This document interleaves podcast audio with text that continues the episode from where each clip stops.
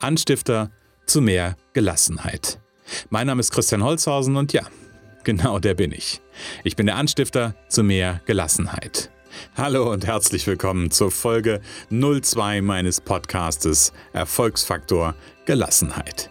Heute geht es darum, warum ich der Anstifter zu mehr Gelassenheit bin und was mich dazu eigentlich qualifiziert. Und ich werde dir in dieser Folge eine ganz kurze und knappe Zusammenfassung meiner Geschichte erzählen. Denn ich glaube, dann lässt sich nochmal besser verstehen, warum ich das mache, was ich mache. Aber bevor ich jetzt zu viel schon erzähle, sage ich einfach, legen wir los.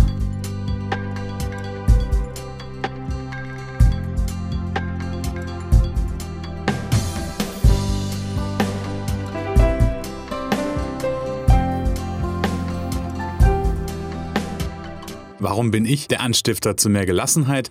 Und äh, dementsprechend auch, warum mache ich diesen ähm, Podcast Erfolgsfaktor Gelassenheit?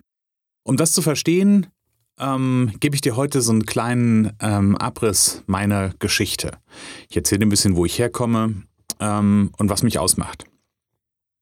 Wichtigster Baustein eigentlich ist, wenn ich in meine Geschichte zurückschaue, äh, dass ich mittlerweile seit 2001, das heißt ähm, seit rund 15, wenn ich richtig rechne, seit rund 15 Jahren selbstständig bin. Also das heißt, ich habe mich direkt mit Anfang 20 ähm, selbstständig gemacht, direkt nach einer Ausbildung ähm, mit einem Ausbildungskollegen zusammen. Und zwar haben wir uns selbstständig gemacht mit einer Werbeagentur. Der Start war eine GBR, das ist ja das, was man erstmal landläufig so macht. Und damals, die, die Geschichte erzähle ich immer wieder sehr, sehr gerne, ähm, haben Leute zu uns gesagt, naja, so GBRs halten ja nicht so lange. Und damals habe ich drüber geschmunzelt. Und nachdem wir uns nach anderthalb Jahren getrennt haben, geschäftlich getrennte Wege gegangen sind, habe ich gesagt äh, oder mir gedacht, äh, ja, die haben recht gehabt. Also, erster Schritt, Gründung der Werbeagentur in 2001 in Form einer GBR. Dann kam es, wie gesagt, zu diesem Bruch und ähm, das war auch äh, nicht, nicht so ganz einfach damals, weil da durchaus einfach auch ein paar Gelder im Raum standen, ähm, ein paar Darlehen, die ähm, irgendwie dann, wenn ich es weitermachen wollte, umgeschuldet, umfinanziert werden mussten. Ähm, hat damals aber alles, alles rundum gut geklappt. Und dann habe ich das ganze Geschäft weitergeführt als Einzelunternehmen als Einzelunternehmen in ähm, einer Bürogemeinschaft mit, ähm, ja, ich sag mal, mit äh, anfangs sehr, sehr netten Kollegen, wie sich dann für mich rausstellte, ähm, war das eine sehr ungleiche Bürogemeinschaft. Ähm, eine sehr ungleiche Bürogemeinschaft, die ja, ich sag mal, ich war immer derjenige, gefühlt zumindest. Ähm, ich weiß das schon, ich färbe da an der Stelle für mich natürlich ganz, ganz äh, schwarz-weiß, ähm, in der ich das Gefühl hatte, ich bin der Geber und die anderen sind die Nehmer. Ähm, und diese Bürogemeinschaft ging dann noch, ich schätze, zurückblickend, ich weiß es nicht mehr ganz genau, so ein, anderthalb Jahre in etwa.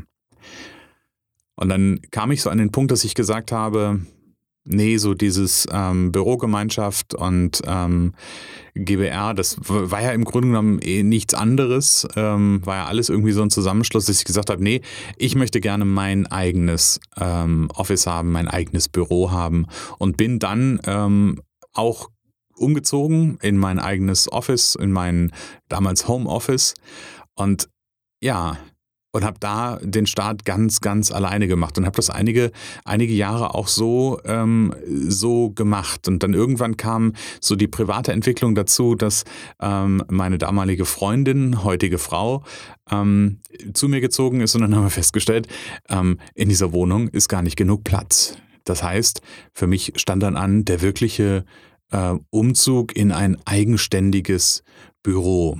Das war ähm, so in meiner, meiner Erinnerung müsste es so 2006, 2007 gewesen sein. Und ähm, so ein Büro kann echt ganz schön einsam sein habe ich so festgestellt. Also selbst wenn man vorher im Homeoffice war, wo man eigentlich auch alleine ist, aber so ein Büro kann auch, wenn man ganz alleine ist, ähm, auch einsam sein. So kamen hier und da Praktikanten dazu, ähm, die mal kommen, mal gingen. Es kam ähm, irgendwann dann, und ich glaube, ähm, das oder weiß ich ziemlich genau, in 2009 ähm, kam dann der erste feste Mitarbeiter mit dem Ansehen, dass ich für mich gesagt habe, ich möchte gerne das Unternehmen weiterentwickeln, ich möchte gerne wieder mehr ähm, Freiheit für die Dinge bekommen, die mir persönlich wichtig sind. Ähm, Das war mein Plan.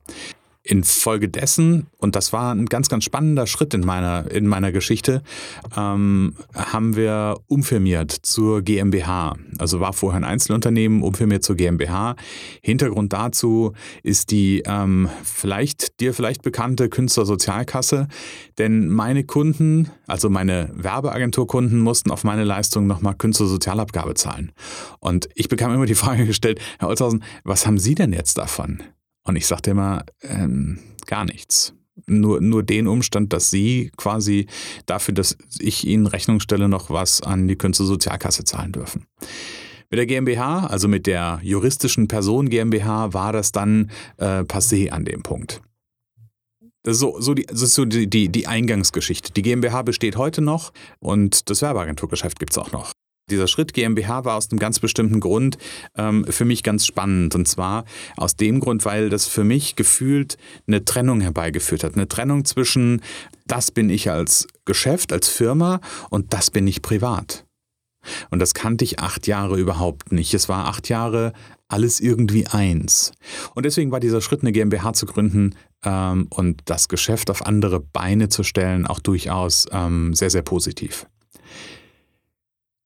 Ja, dann kam so die Zeit meiner eigentlichen Herausforderung. Ähm, nämlich die Zeit, wo ich merkte, ähm, gut, jetzt hast du Mitarbeiter. Ähm, in dem Fall war es sogar auch noch mein Bruder. Und demgegenüber hat man ja auch eine gewisse Verantwortung. Nicht nur, weil es der Bruder ist, sondern weil es einfach ein Angestellter ist. Und ich merkte, okay, ähm, ich muss mehr äh, Leistung erbringen, ich muss mehr tun, um ähm, ja, das, den, den, Status quo zu halten. Also ähm, das zu finanzieren, was hier gerade ähm, ja, ansteht.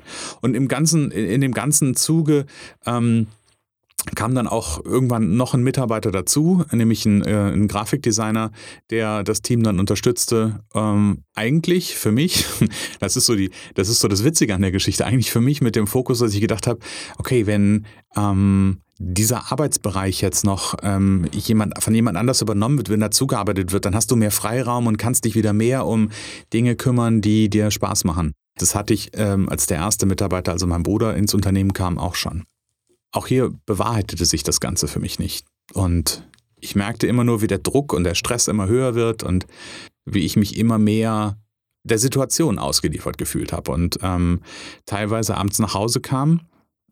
Ja, und so wie ich in der letzten Folge erzählt habe, äh, dann da gesessen habe und eine, eine Zeit starr vor mich hingeblickt habe, ohne eigentlich wahrzunehmen, was passiert denn hier. Wo ich wirklich an einem Punkt war, rückblickend betrachtet, ähm, der nicht gut war. Und das Ganze gipfelt im Grunde genommen in so einer, in, in so einer Geschichte, die ich immer wieder ähm, oder die, die, mir, die mir ganz, ganz präsent ist, wo ich, wo ich weiß, ähm, das war für mich wirklich der Punkt, eine, eine Entscheidung zu treffen. Und zwar war die Geschichte, dass wir für einen Kunden, mit dem ich witzigerweise wirklich seit, seit ungefähr 2001 zusammenarbeite, es klingelte mein Telefon und ich war im Büro und ich guckte auf das Handy oder auf das Mobilteil und sah die Nummer dieses Kunden und ich wusste, wir hatten eine kurze Zeit vorher einen relativ großen Auftrag für ihn abgewickelt und ich hatte auch schon das Feedback bekommen, dass alles gut gelaufen ist, dass der Kunde mit dem Produkt zufrieden war, dass äh, alle happy, alle gut. Ähm, und in diesem Moment, als ich die Nummer im Display sah, ging bei mir Alarmglocken an. Da ging im Kopf plötzlich das Kopfkino los der Kunde ruft jetzt an, um alles zu reklamieren, äh, weil du an irgendwas nicht gedacht hast, weil du, ähm, ja, weil vielleicht doch ein Fehler im Produkt ist oder, oder, oder. Da ging ganz, ganz viel bei mir ähm, im Kopf los. Und na, ich habe mich dann in dem Moment zusammengerissen und habe das Telefonat geführt. Und es ging nur um eine Terminvereinbarung. Und später stellte sich sogar raus, es ging einfach um Folgeauftrag. Ja? Ähm, führte also das Telefonat und als ich auflegte, stand ich in meinem Büro und hatte Tränen in den Augen, weil ich so dermaßen überfordert mit der Gesamtsituation in dem Moment war. Ja, und das, ist, das macht mir heute noch Gänsehaut, wenn ich, wenn ich diese Geschichte erzähle. Ähm, und das ist so der Punkt gewesen, das ist einer der Punkte gewesen, aber das ist für mich so der markanteste Punkt, an dem ich für mich beschlossen habe, ähm, ich muss was verändern. Es muss irgendwie, irgendwas muss anders werden. Und diese Geschichte, das muss so ähm, vom, vom Zeithorizont der 2010, 2011 gewesen sein. Vielleicht doch, ja, doch 2011 wird, wird ungefähr hinkommen. Ähm, ja, infolgedessen habe ich ein bisschen die, die ich, ich hätte fast gesagt, die Lauscher aufgestellt, so ein bisschen den Blick geweitet und habe geguckt, wo möchte ich denn eigentlich gerne, was, was will ich denn machen, was würde mich interessieren, um mal einen neuen Input zu bekommen. Und bin dann an das Thema NLP, neurolinguistische Programmierung gekommen, weil ich bin von meinem Hintergrund her NLPler und äh, habe äh, verschiedene andere äh, Fort- und Ausbildungen noch gemacht. Unter anderem NLP ist so der, ist so der größte Baustein an der Stelle. Und so kam ich mit, mit NLP in Kontakt und ähm, hatte einen wunderbaren einen, wunderbaren Trainer, bei dem ich ein Basisseminar-Wochenende nannte sich das, einfach mal so einen Schnupperkurs gemacht habe und stellte relativ schnell für mich fest, NLP und diese Ausrichtung auf die, auf die Lösung, auf das, äh, also das lösungsorientierte Denken war etwas, was mich unheimlich äh, gefesselt hat und unheimlich fokussiert hat, sodass ich im Grunde genommen direkt nach diesem Basisseminarwochenende ähm, den ersten Ausbildungsblock gebucht hatte. Ein Jahr NLP, Practitioner-Ausbildung, und habe in der Zeit ganz, ganz viele eigene Themen ähm, ad acta gelegt und einige Themen auch aufgerissen. Das gehört glücklicherweise auch dazu, dass manchmal auch Themen erst ähm, durch die Arbeit präsent werden. Und so habe ich den, den NLP Practitioner gemacht, habe direkt im Anschluss ähm, gesagt, okay, ich mache weiter. Dann habe ich den NLP Master gemacht und dann ähm, im Grunde genommen in dem folgenden Jahr drauf ähm, kam noch eine weitere Coaching-Ausbildung dazu. Ähm, das nennt, die nennt sich ROMPC. Musst du dir nicht merken. Aber ich finde es ein schönes Spannungsfeld, weil auf der einen Seite ist NLP sehr, sehr lösungs- und äh, zukunftsorientiert und das ROMPC bietet nochmal so, ich sag mal, eine schöne, eine schöne Basis dazu, weil wir im ROMPC einfach nochmal schauen können, wo, wo sitzen die, die Verletzungen, die Grundverletzungen in der, äh, vielleicht sogar in der Kindheit, die, ja, die, die im Hier und Jetzt zum Problem werden an der Stelle. Das ist also mein, im Grunde genommen auch mein fachlicher Hintergrund, warum ich der Anstifter zu mehr Gelassenheit bin. Und im Zuge dieser Ausbildung und Fortbildung hat sich so ganz allmählich, ich hätte fast gesagt unbemerkt, mein Fokus verschoben. Denn ähm, um die Abschlüsse zu bekommen, musste ich die ersten Gehversuche wirklich machen, mit, äh, mit Klienten zu arbeiten. Und das war ganz, ganz spannend, weil für mich war die Arbeit mit den Klienten ähm, immer etwas, also von Anfang an etwas, was mir A Spaß gemacht hat und B, aus dem ich rausgegangen bin am Ende mit dem Gefühl, boah, cool, wo geht's weiter? Mit wem kann ich jetzt, mit, mit wem geht's, wer, wer hat noch ein Thema, mit wem, wer möchte noch mit mir arbeiten? Und in der, in der Kontrastierung dazu hatte ich teilweise Ausbildungskollegen, die, die mir dann erzählt haben, wie schwer das alles war und ähm, ja, die, die gejammert haben und sie hätten danach nur schlafen können. Das waren natürlich nicht alle, aber es gab den einen oder anderen, wo ich dann so dachte, hm, äh, was macht ihr da bitte? Und so merkte ich, okay, das ist ein Thema für mich und das macht mir Spaß. Und so bin ich im Grunde genommen an dem Thema auch dran geblieben und ähm, habe da so meine ersten, meine ersten Gehversuche gemacht, damals noch weit entfernt von äh, davon, mich Anstifter zu mehr Gelassenheit zu nennen. In der Folge habe ich natürlich mich auch weitergebildet und bin über so ein paar verschiedene Dinge gestolpert. Unter anderem, und das hat für mich äh, einen ganz, ganz großen Unterschied gemacht, habe ich das Konzept von Simon Sinek kennengelernt. Und zwar das Konzept des Golden Circles, wo es darum geht, ähm, und da werde ich sicherlich in einer der, ähm, in einer der nächsten Folgen noch mal ein bisschen mehr drum, drüber erzählen, ähm, aber wo es, wo es im, im Kern darum geht, seinen eigenen Antrieb, sein eigenes Wozu, seine eigene äh, ja, seine eigene Mission zu entdecken. Und das war etwas, wo ich für mich festgestellt habe, warum mir das Coaching und die Arbeit mit den Klienten als hier heute als Anstifter zu mehr Gelassenheit, ähm, warum mir das so viel Spaß macht. Und auf der anderen Seite habe ich festgestellt, warum mir welche Themen aus dem alten Agenturgeschäft keinen Spaß machen oder nicht, nicht keinen Spaß und auch keine Erfüllung bringen. Ja, und da war irgendwann für mich so der, der Hang da und die, die innere Entscheidung stand an zu sagen, okay, wo, wo geht der Weg jetzt hin? Und ähm, es hat eine ganze, ganze Weile gedauert, bis ich mir schlussendlich wirklich die Erlaubnis gegeben habe, bis ich mir gesagt habe, okay, ja, das ist in Ordnung, wenn du den Weg gehst ins Coaching und auch ähm, wenn es auch bedeutet, dass der Fokus nicht mehr auf deinem Baby ist, also auf deinem Baby der, der Werbeagentur. Ähm, und das ist auch das, was irgendwann eingetreten ist, dass ich festgestellt habe, mein Hauptfokus ist das Coaching und das Arbeiten mit den Klienten, mit den Menschen in, äh, als Anstifter zu mehr Gelassenheit, mit den Unternehmern, mit den Selbstständigen, mit den Freiberuflern. Ja, und äh, wie gesagt, das Thema, Thema Selbsterlaubnis hat eine ganze Weile gedauert. Irgendwann habe ich es allerdings hinbekommen. Ähm, und so stehe ich heute hier als, äh, ja, als Anstifter. Ähm, und so stehe ich heute auch hier mit dem Podcast Erfolgsfaktor Gelassenheit. Und jetzt kennst du ein Stück weit meine Geschichte und jetzt kannst du dir auch vorstellen, warum ich meinen Fokus auch auf selbstständigen Freiberuflern und Unternehmern, weil das ist das, wo ich herkomme.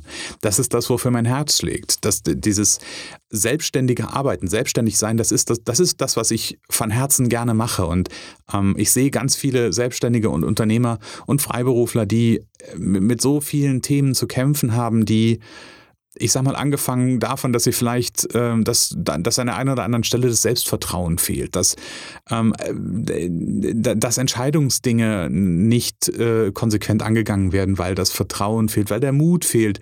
Ähm, es gibt ganz, ganz, ganz, ganz, ganz, ganz, ganz viele Themen, die das geschäftliche Tun und Handeln beeinflussen.